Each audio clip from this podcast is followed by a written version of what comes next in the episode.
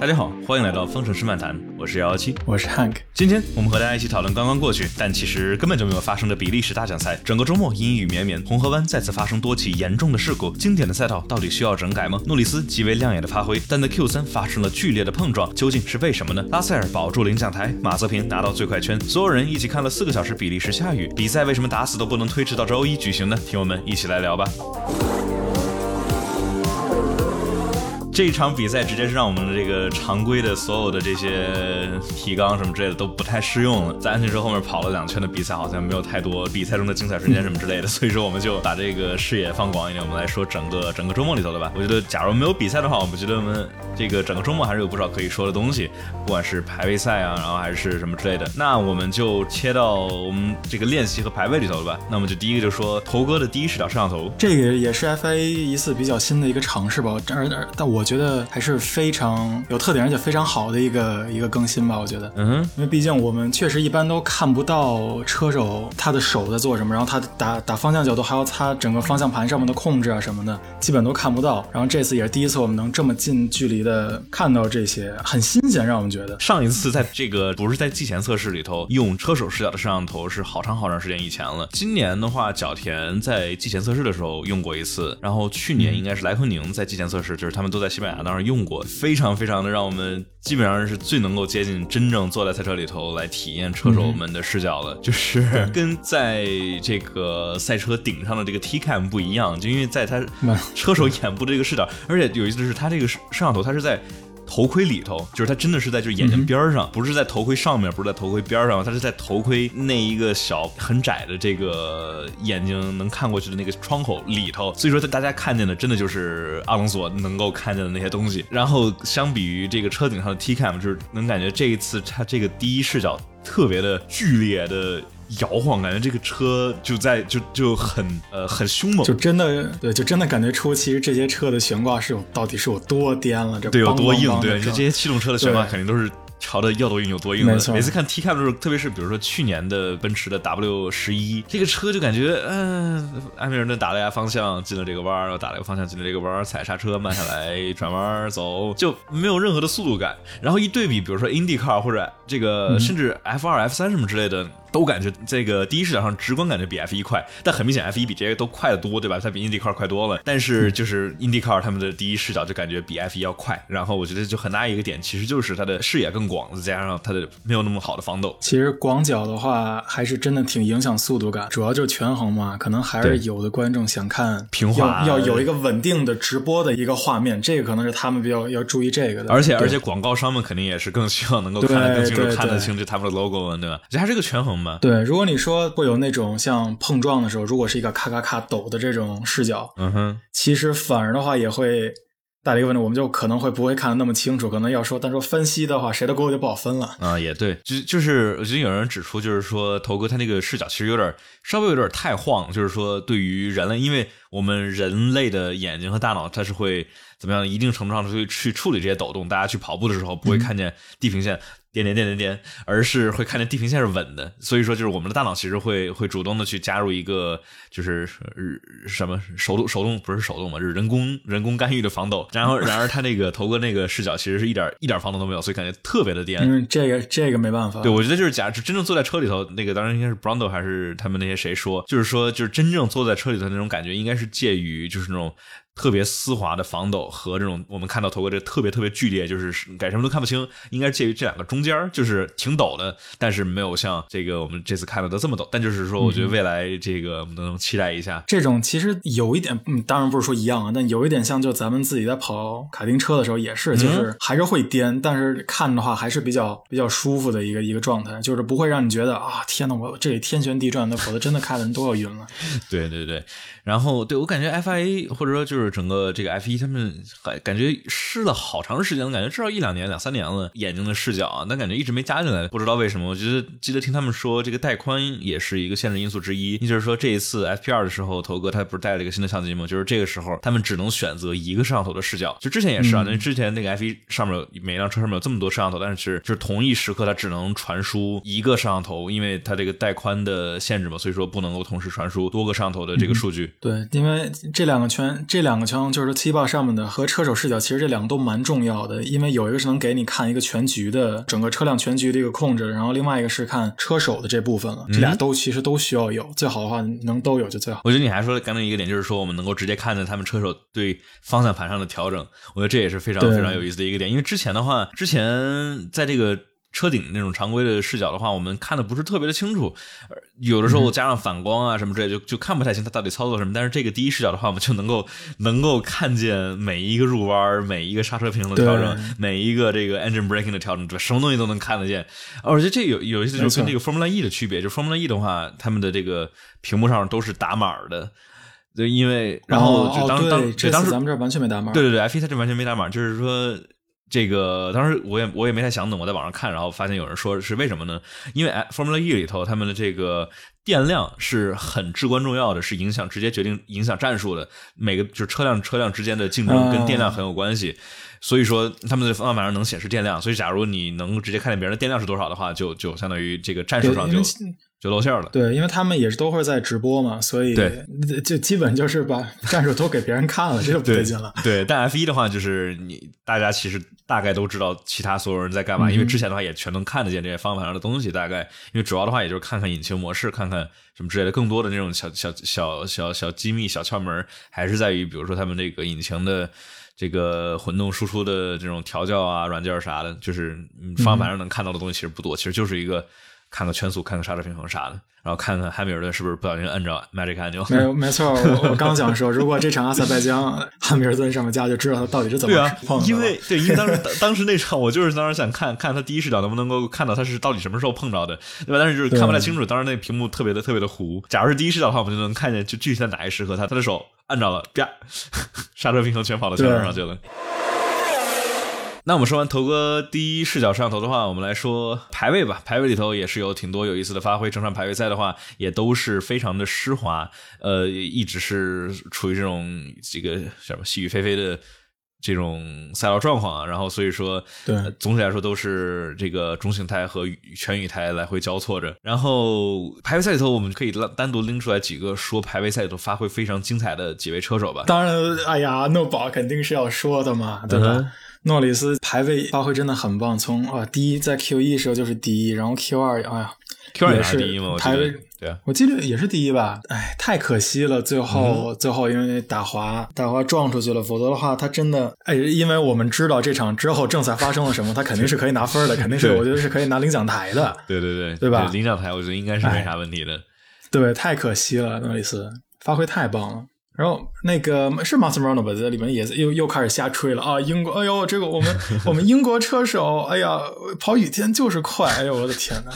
这个吹呀，笑死了！对，British bias 还是多多少少有一点的。然后，那我们说到诺里斯，我们前面说他 Q 一 Q 二跑得非常好，然后那就必须要说 Q 三里头诺里斯造成的这个重大的事故，事故重大到我直接晚上做了一个视频出来。哎，那这个没办法，因为其实这个跟以往的那些其他出的事故不太一样，对吧？这次还主要还就是因为诺里斯走线出一点问题，踩到了 Apex 上面，失去抓地力，然后在反打的时候抓地力回来的太快了，所以导致撞。我记得是这样，对吧？我觉得就是这个最开始。包括维特尔就是非常非怎么说呢？非常明确的在语音上表达了自己的不满和这个愤怒吧，算是。我觉得让大家可能会一下子就是开始类似于去责怪 FIA 或者说这个比赛的指挥，包括 Michael Massey 之类的。我觉得在之前今年我们开始做博客以来，我觉得这这么多场比赛里头，我感觉每一场比赛我都在吐槽 Michael Massey，这儿不好那儿不好，这儿反应慢那儿这个规则不对。但我觉得这个周末。里头，Michael Massey 所带领的团队，我觉得基本没有太多的槽点可言。我觉得，呃，怎么说呢，就是基本都做到位了，不管是安全上还是各个的流程上面。诺里斯这个撞，我觉得我当时也第一个反应就是啊，这为什么不出红旗呢？因为我们刚刚听完诺里斯和维特尔都说了。啊，这个雨有点太大了。维特尔直接说，我认为应该红旗，而且说了好几次。然后我们就看见诺里斯在红河湾欧入 Radion 上面直接撞了，然后就感觉啊，这这是不是就是应该赛会该红旗没红旗？但是我们后来看回放，然后看看分析什么之类的，然后发现啊，也许当时的情况确实应该红旗，但是诺里斯这一撞，确实是绝大部分是他自己的锅。然后对，就像你刚才说的嘛，就是他就是踩右前的右前轮这个路肩上的稍微多了一点，对吧？因为因为那个路肩你干的时候，你其实都不一定要踩得到，因为现在他们下压力那么多，特别是你在那种很特别湿滑的情况下，特别是那块儿是变成一个上坡一个 radion，你相当于会车辆会经历一个失重，所以说下压力会降低，然后这个时候车辆其实很容易被扰动，你稍微来一点奇奇怪怪的东西，然后车就很容易就失去抓地力，然后飞出去。然后这个时候其实就是诺里斯诺里斯的右前轮。就跟好多东西有关嘛，但反正一一一部分是原因，肯定是跟他的右前轮上路肩，然后这个尾巴算是就转向过度了嘛。然后这个时候诺里斯反打往左打的时候救车，但是就像你刚才说的，救车的时候抓地力大于了他的预期，然后所以说相当于反打多了一点，然后就撞出去了。所以说，我觉得可能当时我那个视频里头也没也。做的有点急，感觉没有太清楚的表达出来。就是说，我的看法就是，当时的情况，这么多车手都说应该红旗，那我觉得当时确实应该红旗。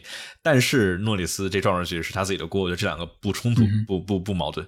这个确实是，嗯，因为就不会像，因为其实雨天这种大雨最危险，一是能见度，二就是你在你视频里提到过这种 aquaplaning 这种这种情况，但是确实诺里斯其实不是水漂，对，因为。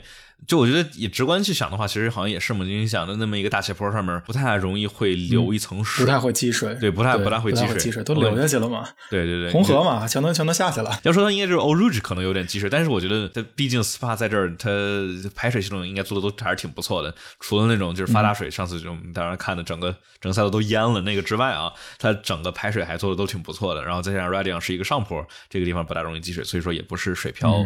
这个问题导致的，也就是 aquaplaning。顺便再提嘴维特尔啊，对，维特尔其实哦，第一次看的时候，其实也就是看到哦，维特尔专门跑过去问。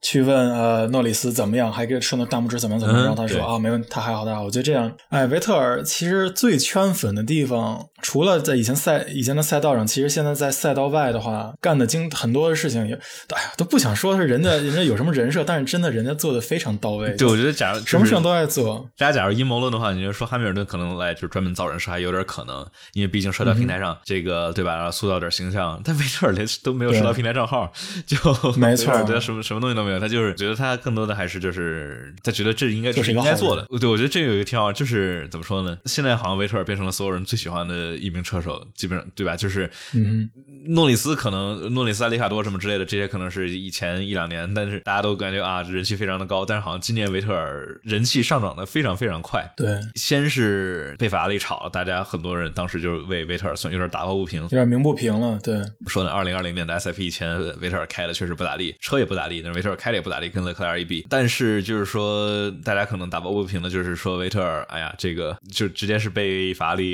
有点这种背后直接给给给捅，算是捅刀子，被刺了炒的被被直接直接把把他给踢了嘛。然后所以说当时可能大家为维特尔打抱不平，然后再加上之后。感觉要失业了，感觉要没没地儿开车了，然后结果最后才拿到了这个阿斯顿马丁的呃席位，然后从相当于从这个法拉利这种顶尖的车队，然后回回归了这种大众类型的这种车队，中游车队嘛，你这大众类型车队也太惨了，中游车队，中游车队，中游车队，法拉利也是中游车队，当时 那从一个中游车队回到去到了另外一个中游车队，对吧？我我觉得这就跟就是跟叫什么车手的这个。所在的位置和他现在的这种人生状况很有关系。我觉得当时维特尔，当时一零年到一三年左右的时候，我觉得要是问当时的 F 一车迷们，可能要说你最讨厌哪个车手，我觉得很多人都会说维特尔。当时真的非常非常多的人讨厌维特尔。当时维特尔也也说他他上领奖台之后会被观众会会不会会被嘘会有嘘声。就是他他当时也采访说感觉挺挺不爽的。然后我们就感觉很有意思，就是这个一个车手在这六七年吧，时间也不短，但是说这个。大家对他的这种整体的态度的转变也挺有意思的，所以我在想，汉密尔顿假如之后多待几年的话，是不是大家对他的态度也会有一定的转变？就是那他先不要 hashtag blessed，hashtag blessed，有可能汉密尔顿的性格不太 主要因为现在汉密尔顿有一说嘛，就是还是他比较像就所谓那种公关员，他搞的每一次啊赢了比赛哦，thank you 啊，谢谢我的谢谢我的队伍，谢谢我的那啥，但是输了之后啊，怎么怎么怎么出了这个问题，怎么出了那个问题，就可能就有的这种时候，嗯，那不知道这以后会变成什么样吧？哎，等他去了中国车队，我们可能就知道了。对，但我我我在想呢，汉密尔顿有我去中国车队，我就应该不大可能。对对对，应该应该直接就应该就直接。直接就 say goodbye 了，这个对，主要确实是这个算是巅峰过了吧。假如他能够直接拿一次世界冠军，他应该就直接退了。我觉得也没啥必要再接着跑了，已经到 前无古人后无来者的的级别了。对，这个这个，比如说这种车手变动，我们可以放在在之后说。比如说拉塞尔、博塔斯哈、汉密尔顿的这些，你看这半年我们都一直在说他们，他们一天不官宣，我们就得多说一天。哎，这个甭管是咱们这一个一个博客，其实其他的都是都在说，都在讨论这个，对，就讨论多了。直播的时候也是，对吧？等。官宣比啥都强。那我们说完这个诺里斯和维特尔，这个这个是也不叫小事件，大事件。我们来说说排位里还有另外一个亮眼的发挥，什么呢？拉塞尔。拉塞尔，但是 Q 哎，拉塞尔排位发挥太强了。对，但是有一说一，呃，我觉得还有一大部分跟车确实是有关，因为除了拉塞尔，拉提菲的成绩其实也是非常不错的。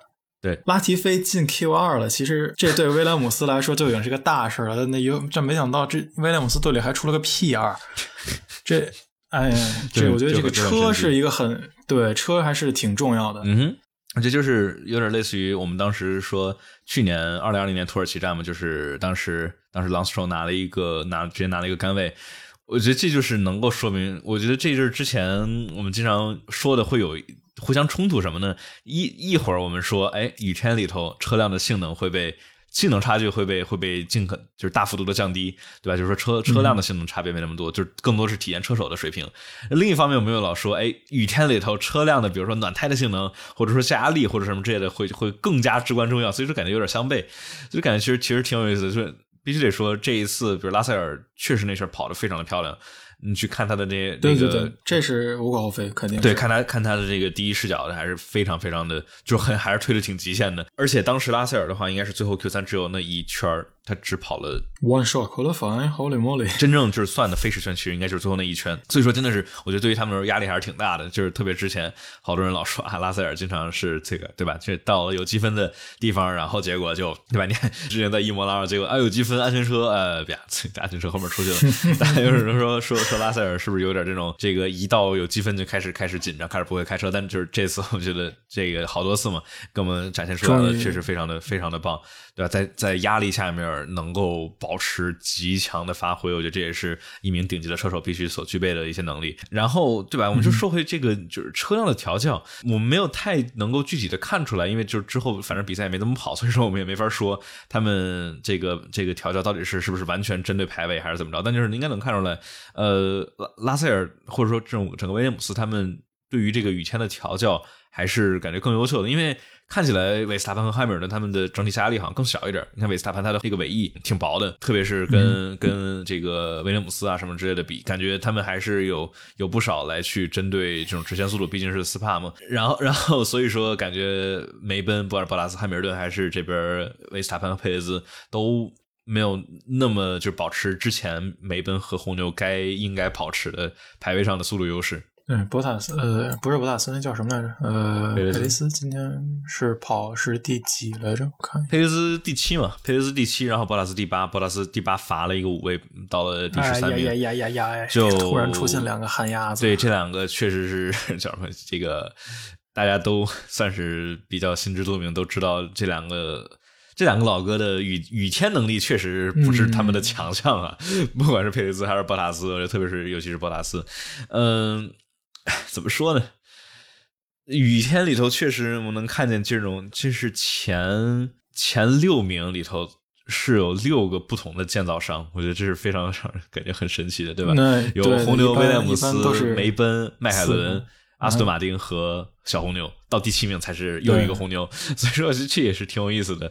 我觉得当时有好多人在讨论排位完之后，有人说：“哎，有没有可能这个起步的时候，因为维斯塔潘是第一嘛，但是他。”你过了 South 之后，就那么长的一个，直到一直到 Camel Street，一直到 Lacombe 才有刹车。那后面的话，人们跟着尾流的话，那其实应该很容易的把第一个给超了。所以说，这到时候后面有可能拉塞尔就直接把把维斯塔潘超了之后，然后等着维斯塔潘跟汉密尔顿两个人斗，拉塞尔就就哎呦就 P 一了，就赢比赛了。坐坐等其成嘛。哎呦，要要是真这样，但我觉得为什么为什么不是为什么不是汉密尔顿拉汉密尔顿吃着 拉塞尔的尾流，然后把他超了？这个是一个更更合理的更合理的那啥哇。塞，这就这就更 这就更 spicy 了，这就更对啊更看点了，对吧？我觉得，我就再说回来吧，又说回来，哎这场其实，哎呀，心痒痒，看就是没比上，哎呀，汉密尔顿，我觉得他他看见拉塞尔拿第二，他没那么爽。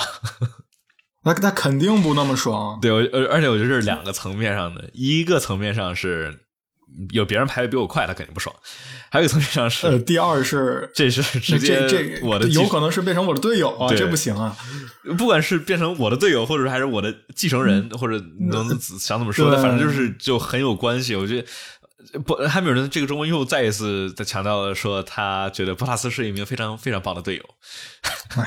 我觉得也能理解他，他肯定想让博塔斯继续当队友，因为其实那很正常。这种对博塔斯这种 team player 的话，肯定吃香。对，对于这种超级巨星来说，嗯肯定是一个更稳定，这种队友会更好一点。但对是，哎每一个 Michael Schumacher 都有一个 Rubens Barrichello，每一个 Lewis Hamilton 都有一个 Valtteri Bottas。对，那呃，我觉得对一一个是是说说博塔斯算是一个怎么这个呃 team player 嘛，然后还有一个就是我觉得就是对于汉密尔顿来说，几斤几两，他博塔斯几斤几两，他他拿捏的清楚，知道对不会有任何的威胁。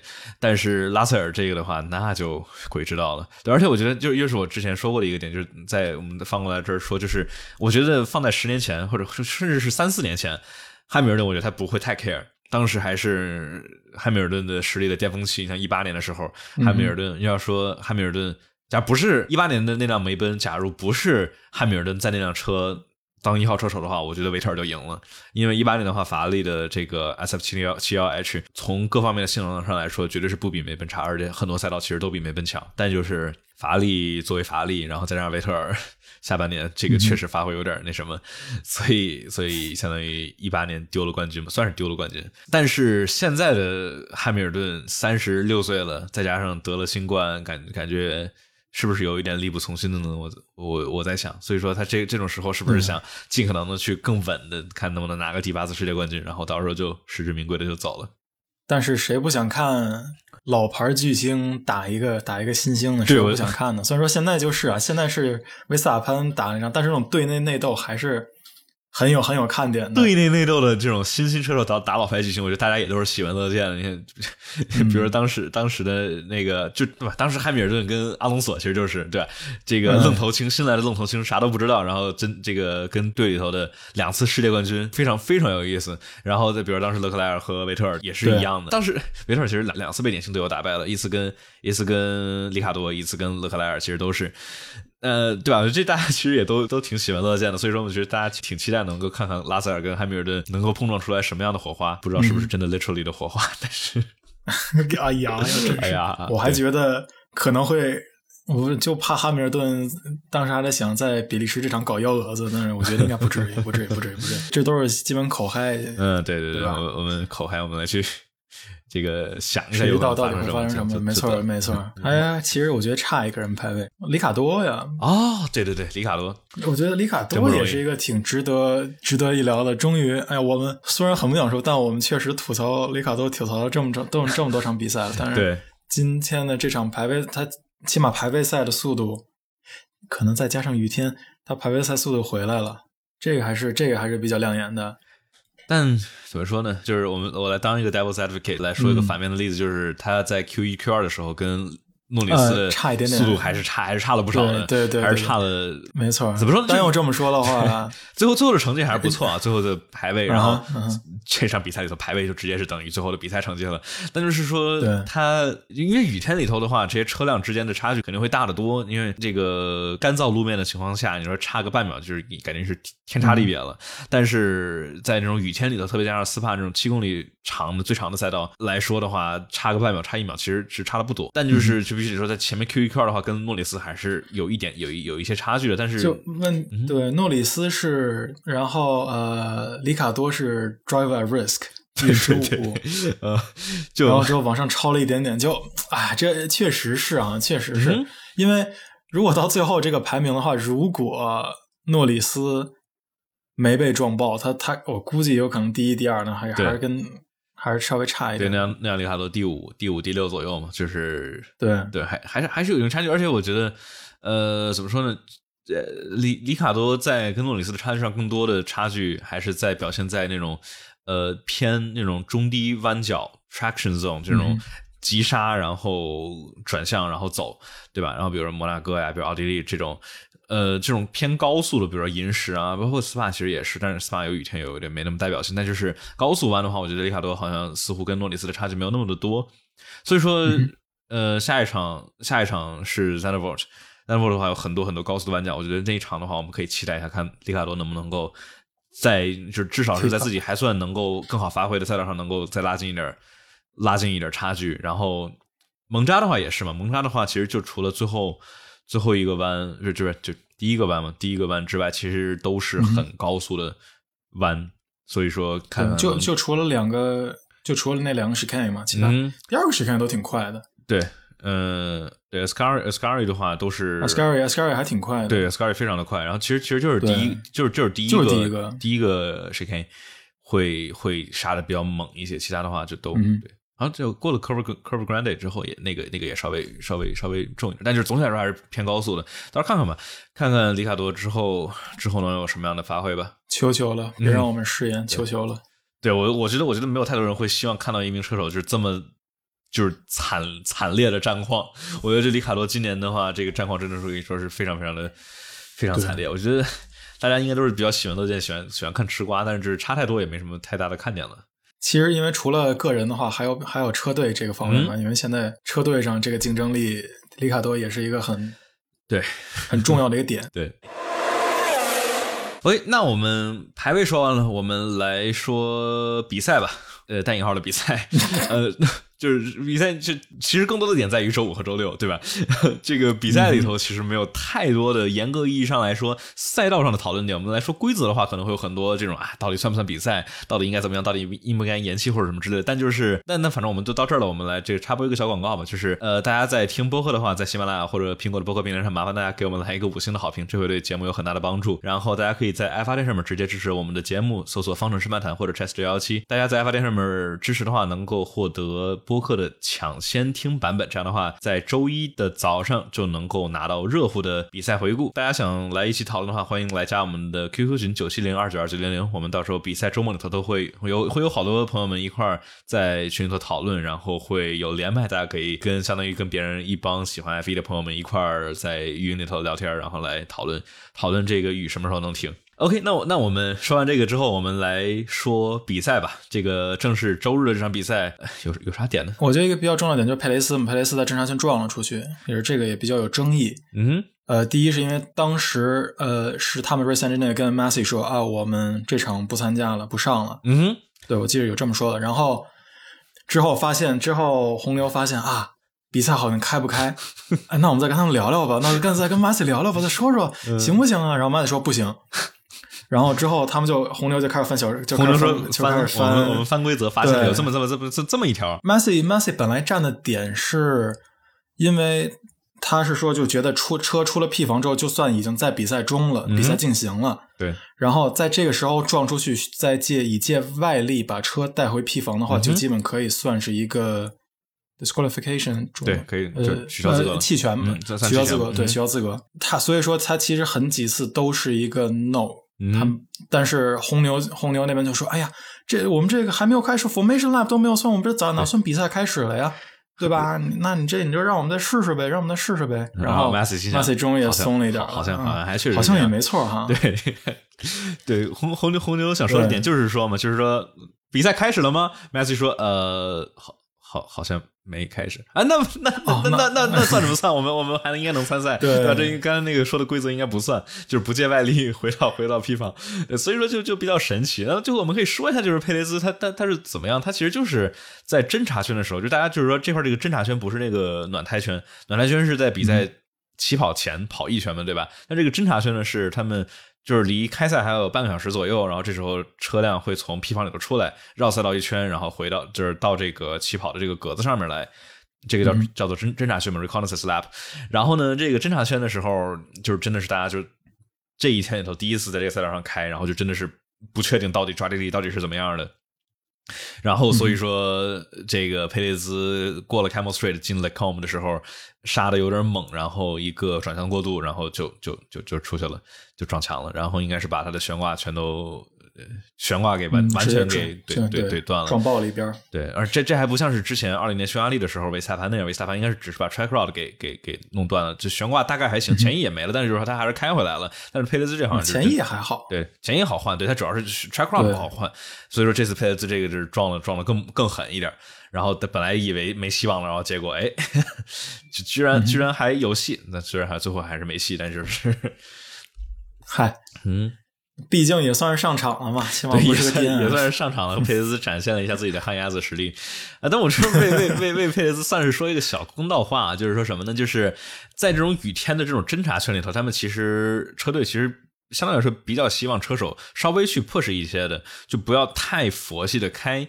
为什么呢？就是因为这基本上是你起跑之后，就是你。少数的能够去大概获得、大概知道哪块有抓地力、哪块没抓地力的机会。假如你这时候不获得的话，你可能会损失一些机会。所以说，我觉得也应该是这样。所以说，佩雷兹相当于是呃杀的稍微有一点点晚，然后杀的比较走的比较极限，但就是相当于没有。没有太掌握好，然后再加上当地那个佩雷兹这个撞，我觉得可能跟这个 aqua planning 就跟这个水漂有一点点关系。那靠我们那块儿还是看积水还是挺多的，当时可能胎就飘起来了呗，然后就没有操没有，但就是更多的还算是自己的锅吧。我觉得这也不太能怪别人，有点像诺里斯那样，虽然雨雨挺大的，但就是真正出去的是他自己。那我们说啥呢？我们来说，我们来说这一场比赛到底算不算是一场比赛呢？按照他们这么来说，拿了一半分，有一个颁奖台。呃，虽然说是领着，手手手拉手带着带着小朋友们把把这两圈给跑完了，但是拿了有积分，我觉得哎可以算吧。但是就是。就不是比赛，但它还就是说，理论上理论上是一个比赛，但我们觉得没人觉得它真正算一场比赛。没错，没错，这也算是一个比较争议的点吧。就是我觉得很多有不少粉丝，特别特别是在现场的粉丝，我觉得也我必须也得很同情他们，你说，在在十度左右的这种很冷的天气，淋的淋淋的透湿，站了一整天，在泥泞的环境里头站了一整天。对，就在这，这也是一个点。对他们，他们的这个环境太差了。他们坐山上看，那地全都已经不行了，这怎么弄啊？这个，对，大家看这个网上他们 PO 的现场的照片，就是人就站在泥里头，因为是那种就是乡乡乡间里头嘛，那种山上下了大雨，然后全都是泥。哎呦，感觉而且又冷，然后又没有那种遮雨的地方，感觉这这就是好，真的挺惨的。而且他们这好多都是花了好几百刀、好几好几百欧元买的这个，很多人是坐飞机，然后或者说开好长时间的车来，但就是相当于是看见了在安全车后面领着的跑了几圈，我觉得肯定是会非常非常的失望。对，然后这，所以这场到底算比赛吗？我觉得。怎么说呢？也比较纠结。就是按照按照流程、按照规则上上来说，那应该是算，因为跑了跑了两圈那然后给了分了，然后上了有领奖台了，那就理论上算。那就是感觉让这这算一个比赛，让大家觉得不太不太是滋味这个这个心理，对吧？就是感觉，因为整就比如说之前有些那种，就比如说大雨或者暂停了，然后最后按照这个最后跑的这个。这个位置来算成绩，但是那至少他们有几圈绿旗，对但是这是这是最少跑了，对他们至少跑成绩，对。这今天这个是一点都没跑，一一圈绿旗都没有，就全都在安全车后面。然后我们跑一跑不行，跑一跑还是不行，跑一跑哎不行，停了吧。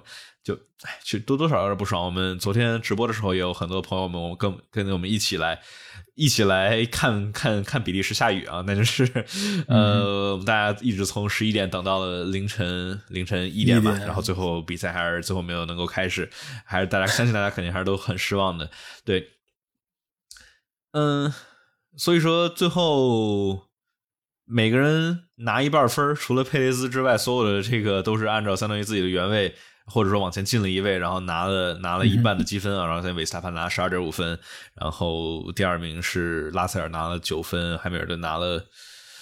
唉，七点五分对吧？应该是，然后所以说现在维斯塔潘跟汉密尔顿的之间的积分差就变成了三分对吧？汉密尔顿领先，嗯哼，所以说唉，这三分儿，这三分儿搞的吧，真的是，哎，死不想。嗯，对，但就是怎么弄啊这怎么说呢？就是至少没有出现这种那个非外力原因，就是这个导致的，不是不叫非外力，就是非车手本身的原因，然后导致的这种奇怪，比如说韦斯塔潘在前面跑着然后爆胎了，对吧？这就比那种不爽。嗯对好点儿，就是大家就相当于没太怎么拉开差距，然后就是我们等着下一场比赛了，大家接着看。然后嗯这块儿韦斯塔潘跟汉密尔顿，哎，你想从这场比赛往后的话，这这块儿这么多人都开始有零点五分了，感觉有点儿。现在现在现在这三个人嘛，对吧？现在汉密尔顿对二百零二点五分，维斯塔潘一百九十九点五分，然后呃，塞恩斯是八十三点五分，其他人都是整数，但就是这三个人都变成变成这这个这个这个半分还是哎半分有点有点看有点搞看看得我好难受啊，干难受，但因为主要他幸亏是点五，呃，对，就比是不是就之前有一次有可能有之前有一次是他们所有有有他们有七个人是同一个时间跑完的，所以说嗯他们每个人拿了七分之一分儿。嗯 就零哦点一四二八五七，这好像有点更更更更更更更难受。但然而还好，就是说我们现在知道这大家觉得今年这场里头冠军赛的争夺，汉密尔顿跟韦斯塔潘两个人都是点五，所以不会出现这两个人差零点五，不会出现比如一九八四年劳达和 Prost 对吧？当时是以那个 Niki Lauda 以零点五分的优势那个胜过了 Alain Prost，拿了一九八四的世界冠军，就不会是那种情况，但就是也也也挺有意思的吧？反倒是哎拉近了一点吧，但是哎到反正现在觉得更刺激了，嗯哼，对，反正是还更近的。对咱们就可以更期待以后的比赛了，这一，点还我们来期待期待一下荷兰不幸中的万幸吧。对，哦，我觉得这块儿我们说到这些积分的话，我们必须要说有一个，就是对于前面来说，对于梅奔啊、红牛是没有太大的差别，但是对于哪些车队有天差地别呢？威廉姆斯，威廉姆斯经过这场比赛里头，基本上就是稳拿了今年的第八了，这这多的几百万美元应该就保住了。啊，对，没错，现在威廉姆斯二十分嘛，现在是二十分。对，威廉姆斯直接有二十分，就是阿弗罗密欧和哈斯就再怎么着都不可能拿到这么多分儿，就就对 怎么着都不可能拿到这么多分儿了。我觉得就是这几场比赛，你说不管是这场斯帕还是之前的匈牙利，我觉得阿尔弗罗密欧，我觉得都是，哎呀，你说这么好的机会，结果你就又又搞砸了。全糟了，嗯，对，就不管是车队还是车手，还是就就就就看的有点看的比较糟心嘛。就阿尔弗罗密欧，我觉得今年就总体来说，在计程测试大家还觉得啊，就是说阿尔弗罗密欧好像有不少提升，然后结果到现在的话，车好像有点提升，看不出来。嗯，嗯，这没从积分上反映出来。嗯没错，反正这次哎，这最后三名的话比起来倒也挺好玩的，但是但确实现在拉开了。威哎，廉姆斯哇，威廉姆斯都二十分了，对啊，就必须得对，因为因为。上一场也是嘛，对啊，上一场这两个人都拿积分了，然后加上这一场的话，对一个一个 P 那个第二名的好成绩，然后加上拉提菲也拿分了，所以说直接拿到二十分了。哎，所以就但就是怎么说呢？这一个很这个这种很很偏离预期值的一个一场比赛，就让后面那些小车队有就是差的非常多。因为平时对这种威廉姆斯、哈斯、阿尔法罗密欧来说，平时都很难拿分的情况下，一个车队在拿了这么多分，然后就很难再追回来了。主要这个这第二太重要了，太关键了，太关键了。对，呃，这这相当于保证了威廉姆斯第八，就保证了他们这，因为差差两位的话，会差好几百万美元呢。对于明年来说，嗯应该是有有不少的这个优势呢。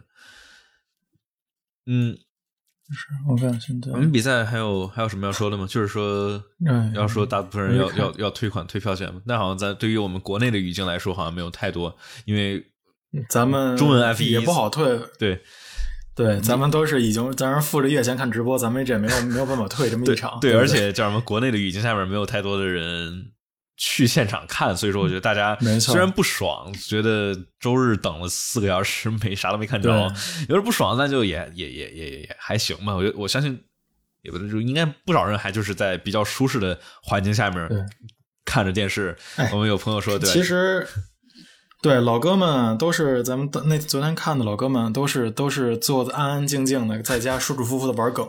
对就就 R M R M 退钱这个老梗，所以这个咱们就还好，但嗯是在现场的这帮，唉，在现场这帮人真的是真的是要骂退钱了，我我今天太亏了我我今天在 Reddit 上看见一堆那个抛出来的说分享自己的悲催的司法观赛经验，就是就是在天就冷的要死的那个环境下面站了一天，然后啥都没看见，就好多人就在那抱打抱不平。哎，其实因为主要就是 SPA 是一个多么重要的一场比赛，嗯所以他这场比赛来的人肯定会特别多，因为作为一个老牌的这种老牌的经典赛道赛道，嗯对经典赛道，而且而且经常会有很漂亮的，甭管是说很大，有可能会出很大的事故，或者会有很精彩的比赛，都会有。嗯所以，哎，太惨太惨了。嗯。哎，但就是我觉得他们有不少人说要退票钱的话，我觉得这个，哦，我觉得就是怎么说呢？网上很多这个更多是在比如英文英文 F 一语境下，就很多人说是吵着说是要退钱、退钱、退钱。但我觉得就是这块的话，必须要考虑一个点，就是呃，很多人的这个愤怒的点在于他们跑那两圈儿然后说硬要把这说成一场比赛。但是、呃，怎么说呢？就是这两圈儿不会成为他们能够退钱或者不退钱的区别，因为这还是算作一叫叫 force majeure 嘛，就是非就不可抗的外力，就当然就包括天气了，对，因为下雨这是很明显的典型的不可抗力，就因为有不可抗力，所以说这种你买票的时候，它肯定是会写在这个合约，就是所有人都不会读的那个用户条款里头，那。嗯哼，所以说，这个他跑那两圈应该不会成为他们可以不退票的理由，因为就算不跑那两圈，他们也应该是可以不退票的，因为因为下雨。我觉得他们跑那两圈，大家猜测最大的原因，其实就是为了满足保证这个 F 一的这个 T 呃 TB 电视转播权，他们签的协议什么之类的，他们必须要保证每年要跑多少场比赛，这些。F 一上面这么这么多钱，数十万、数百万这些投了赞助商、广告商，然后这些宣传什么之类的，他们能够满足他们的合约，否则的话，应该 F 一要缺亏一大笔钱。我觉得这跑这两圈主要是因为了这个原因，而不是说不想退票钱。嗯哼，还是还是得有个转播。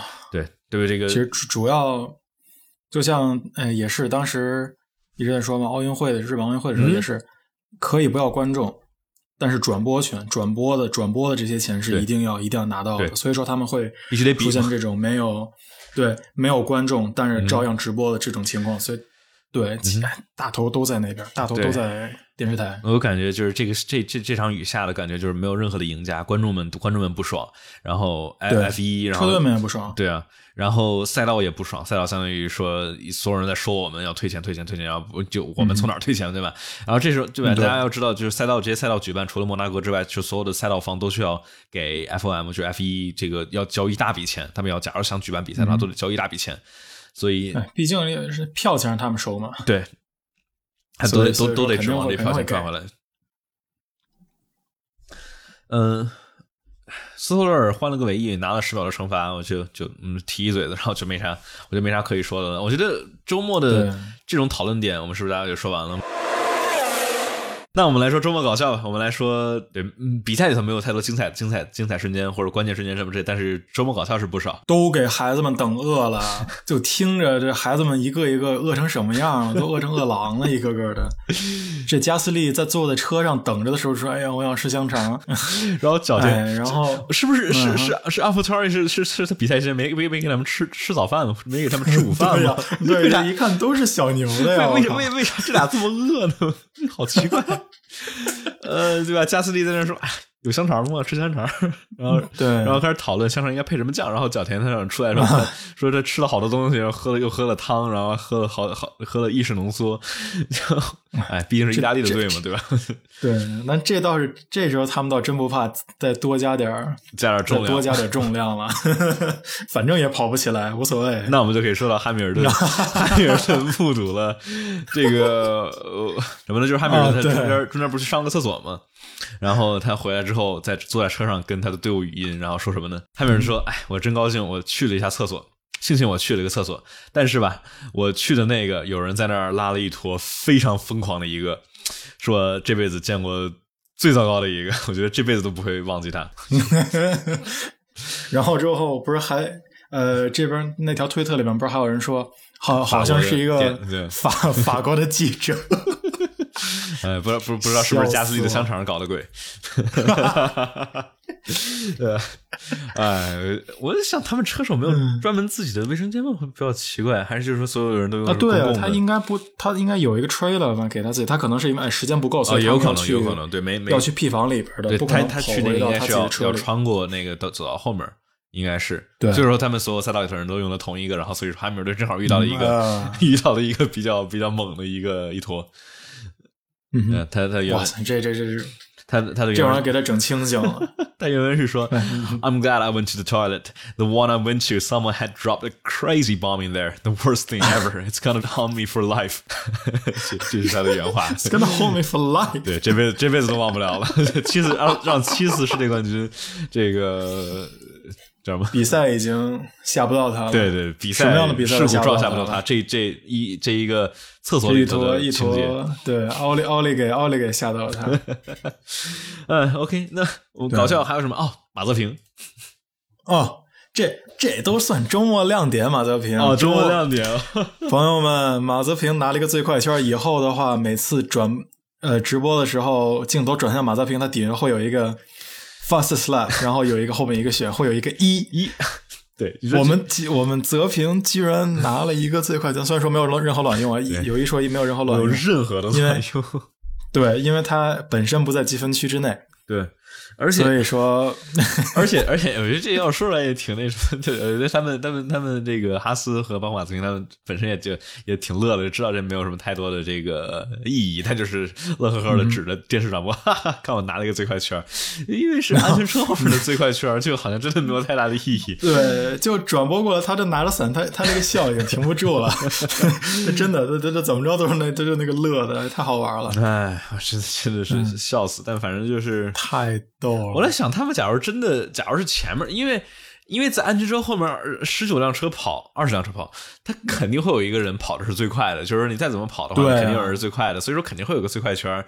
但就是，哎呀，这比较奇怪。就是如果就比如说，如果他如果这个人，如果这次在安全车以后拿最快圈的这个人是在第十名，他到底该不该拿这么一分？那对啊，那到底该该不该给那零点五分呢？好奇怪。那对啊，就感觉就是，但是因为就是说，毕竟是。在安全车底下，但是他就按按照 FIA 说，这是一场正赛啊，然后他也刷了有紫色的这个标啊。对，但我觉得这这就是这场比赛，我觉得大家最最不爽的就是说，这到底算不算开赛？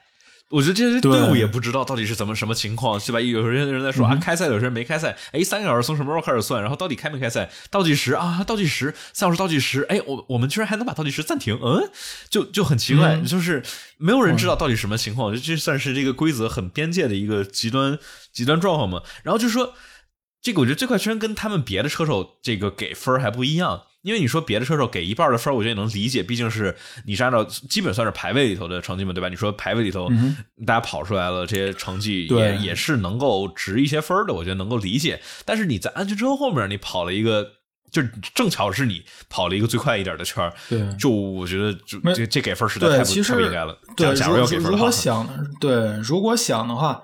因为只要只要你保证不超前车就好，如果你离前车离出一些距离来，然后你在哪咔咔加点速，你就 基本就得到这个，就可以说得到这个最快圈了。对对，对吧？所以这种肯定，我觉得肯定是不能算的，尤其在这种情况，在安全车领导情况下，这种就是给了一个，就是说给了这么一个数据，一个理论上他现在最快圈算不了。哎，这真的比较神奇，太好笑了。嗯。